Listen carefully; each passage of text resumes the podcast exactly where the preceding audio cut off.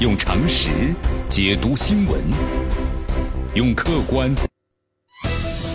有一刻，我们活力绽放；有一刻，我们起身欢呼。这就是运动的魅力。大话体育让您身临赛场，聆听运动带来的精彩。大话体育。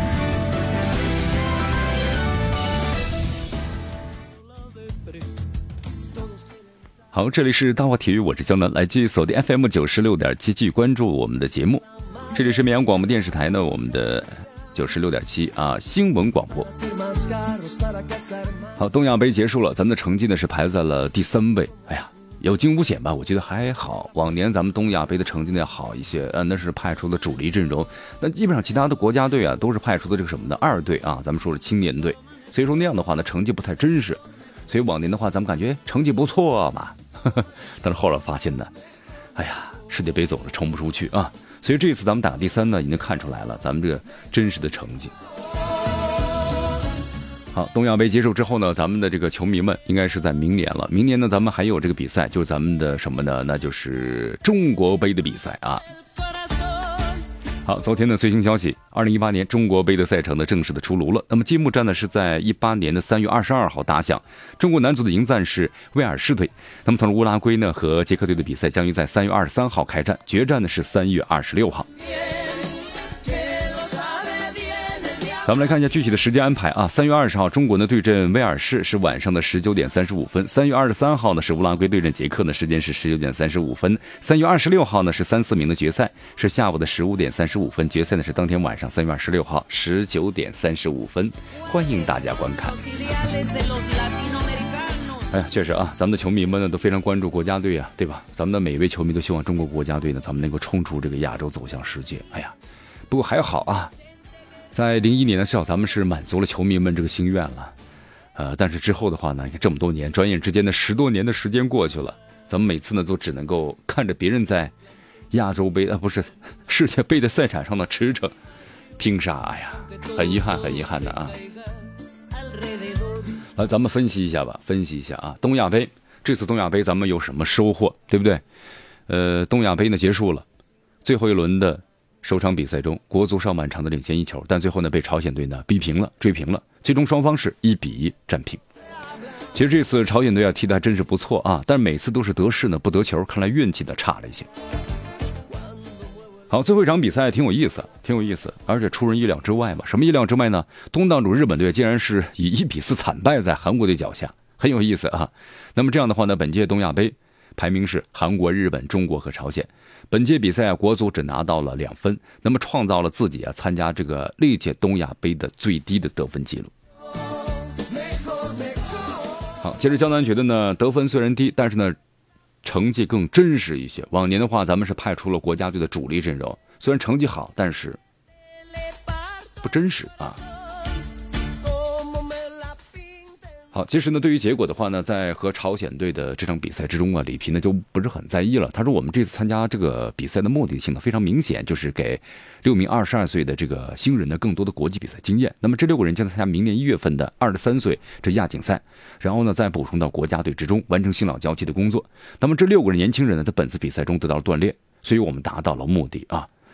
呃，如果不是朝鲜队最后打进个任意球，世界波打得很精彩。”那么或许咱们的国足啊能够拿到呢一场胜利，对此的话呀，里皮也深感遗憾。我相信朝鲜队运动战呢啊不会进球，但他们踢出了一个精彩无比的任意球，这个是谁都想不到的。呃，所以说呢，球迷们我觉得也分成两派。今天看了一下啊，有的就说这里皮啊也执教国家队呢成绩呢就那么回事也有人认为啊里皮呢这次。呃，在这个人员安排上啊，确实是动力翻脑筋的，不像往次的话呢，咱们都是派出的主力阵容，成绩虽好，但是但是，这不是我们的和对方的真正的实力的对比，对吧？对方你看像日本或者韩国的话，都是派出的二队嘛，也是青年队，没有征召这个海外的军团。所以说里皮这次的话呢，我觉得很对，那就表明咱们中国队还是跟这个韩国队啊或者日本队有差距。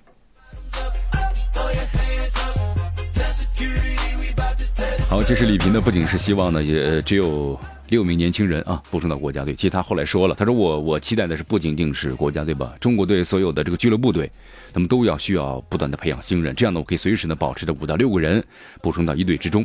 那么对于本届这个比赛中打进两球的韦世豪呢，里皮给予了正面的评价。他说韦世豪在俱乐部中呢不是主力，但在不多的出场中啊，我看到了他的潜力。我希望能够在未来呢国足的锋线上能够他带来改变。好，昨天呢，刚好是一起在日本度假的老国脚啊，郑智、郜林、曾诚、姜志鹏等人都出现在了中朝之战的看台之上。那么谈到老队员什么时候能够回归国家队的问题呢？里皮给出的答案是：我考察完年轻球员之后，那么会在明年的中国杯比赛中啊征调呢最强的球员。呃，刚才我们介绍一下，这个中国杯啊将在明年啊三月份在南京举行。那么中国队届时邀请的是来自于这个南美还有欧洲的劲旅乌拉圭、威尔士和捷克比赛。好，咱们说下东亚杯这个日本队啊，日本队作为这个东道主的话呢，迎战韩国，然后呢，最后一场比赛嘛，因为这韩国队和中国队打成这个平局了，同时，然后呢，你看在和这个包括像日本队啊和朝鲜队比赛中都没占到很大的便宜，包括这个韩国队呢和日和这个朝鲜队的比赛也是呢一比零小胜。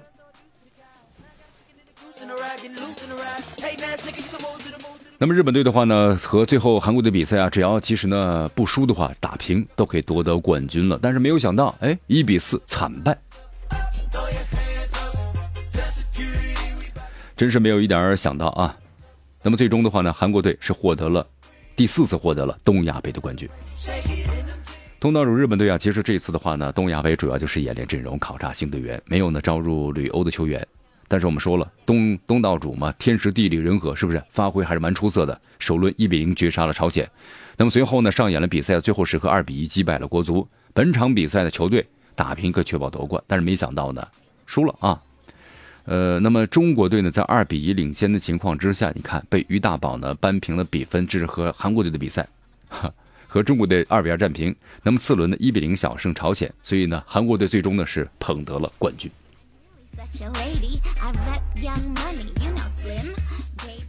好，最后一场比赛呢，其实和朝鲜对比啊，咱们发现呢，和朝鲜咱们的水平呢，好像突然怎么也不在一个一个档次上了，也也是被压着的。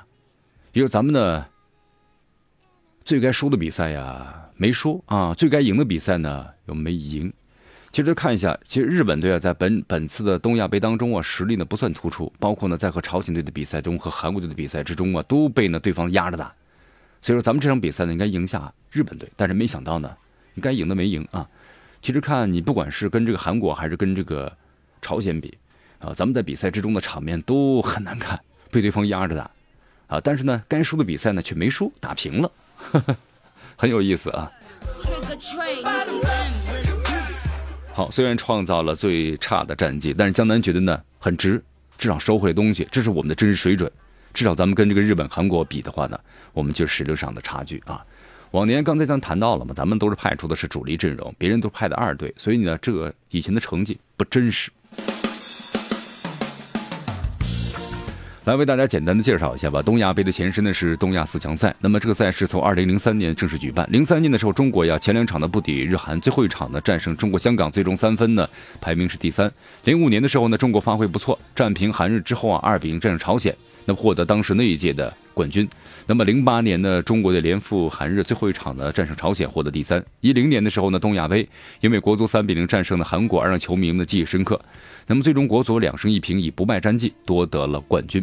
那么一三年的话呀，国足战平了日韩四比三的力克澳大利亚，获得了亚军。那么一五年呢，中国队是一胜一平，获得是亚军。好，当然我们说了啊，咱们获得冠军都是以主力阵容，但是呢，韩国、日本呢，包括其他邀请国的话呢，都不是主力阵容。所以说呢，这次咱们以非主力阵容征战东亚杯的话呢，二比二首次战平韩国，那么次战一比二不敌日本，全队上下的非常想赢一场比赛来结束征程。可惜朝鲜队最后的时刻的任意球让中国队希望破灭了。那么这样的话，咱们三场比赛啊就是二平一负，对吧？两分的积分成为了虽然最差战绩，但是呢我们也看到了自己的真实水平。我觉得这个这个成绩的话呢很真实啊。特别最后一场比赛啊，咱们认为呢应该是能够赢下拿下这个朝鲜队啊，但是没有想到呢，比赛没有向咱们的所想的方向发展啊。好，一比一，本届东亚杯二平一负，没有尝到胜绩，排列第三。相对于成绩的平淡呢，国足在本次赛场上启用了多位的年轻人，表现呢我们说了可圈可点。赛事结束之后呢，众多关心国足的球迷们也纷纷发表了自己的意见啊。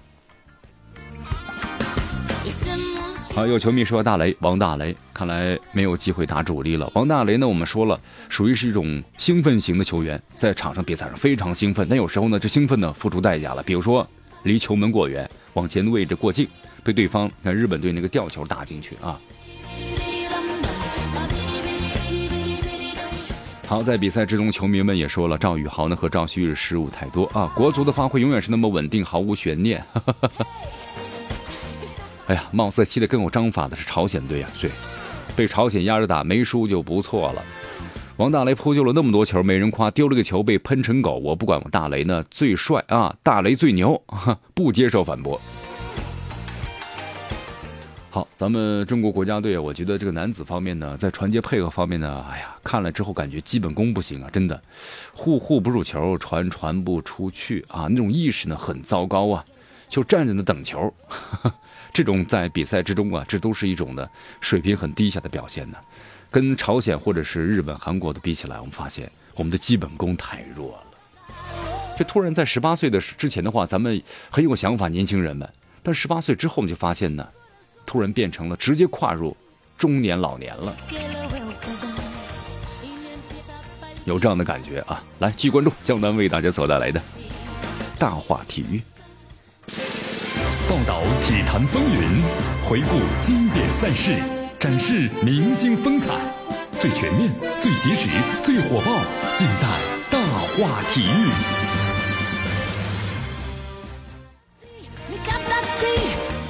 好，继续来到江南为大家所带来的大话体育，来继续锁定 FM 九十六点七绵阳广播电视台新闻广播。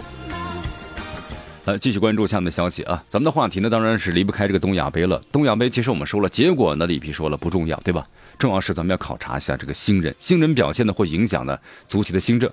那么在这个之后的话呢，里皮也特别谈到，虽然这一次的成绩呢不是特别好，对吧？两平一负，排名第三啊，呃，成绩是最差，但是我们说了，呃，六名咱们年轻球员们得到了很好的考察。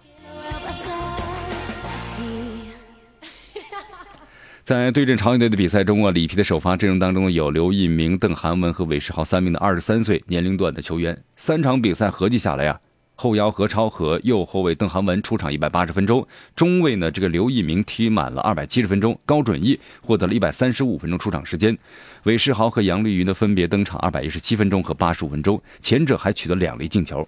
那么对于年轻国脚的培养上，里皮里皮的话呢没有丝毫的保守。呃，通过这次的比赛啊，最大亮点应该是打入两球的韦世豪啊。里皮对他给予了很高很高的评价，说这名球员在俱乐部虽然不是主力，因为外援呢占据了上港的位置，但是我从他身上看到了潜力。我们需要提高国家队的攻击力，为我的锋线带来改变。我觉得韦世豪能够给国家队这个进攻带来改变。哎呀，确实啊，咱们的俱乐部呢都把进攻的位置啊让给了外援们，外援们攻城拔寨，而咱们的队员们呢只负责呢传送炮弹，最终结果就是国家队当中啊，咱们就没有这样的攻城拔寨的前锋了。所以每次比赛当中嘛，风险无力啊，很无奈啊，很无奈。所以里皮这些话呢，耐人寻味啊！不仅仅是国家队，在职业俱乐部队啊，我们也希望每个俱乐部队呢都有五到六名的年轻球员，随时补充到球队的主力阵容当中。那么这样的话，里皮的选择就更大了。平常你这年轻球员不锻炼，他很难保证状态啊，很难以进步啊，对不对？都是这样啊。那么里皮透露，在明年的比赛中会征召最新的、最优秀的球员、最强的队员去征战中国杯。好，这二零一七年呢，马上就要过去了啊！咱们的国足呢，没有能够一场胜利为二零一七年画上一个圆满的句号，呃，多多少少还是有点遗憾吧。但是也没什么，因为咱们呢要把目光放得远一点，是不是？对吧？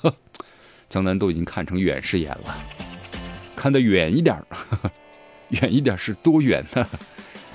哎呀从国足呢长远建设，包括呢发展角度来说呀，这次比赛的收获应该说比争夺冠军更有意义和价值啊！江南是这么认为的。你看，对于里皮而言的话呢，情况完全不同。里皮呢，他不需要通过东亚杯来证明自己什么。对于里皮和他的国足而言呢，他最重要的是什么呢？不是眼前的一时之得失长短，而是呢需要呢长远发展和建设。那么，记一个就是二零一九年的亚洲杯，另外一个就是二零二二年的世界杯预选赛。在这种情况之下呢，主次需要明确。也就是说呀，作为一个主教练，知道什么东西可以暂时放下，什么东西呢是坚决不能够放的。那么只有如此才能够有所得。那么暂时的失是未来更好的得。所以呢，这次不要把成绩呢啊放在第一位，而是呢怎么样呢？考察队员放在第一位。从实战来看的话，那几名年轻球员有了足够的出场时间。里皮赛后呢表示，对几名年轻球员的表现呢相当的满意啊。从这个层面来说，球队的目的那就是达到了。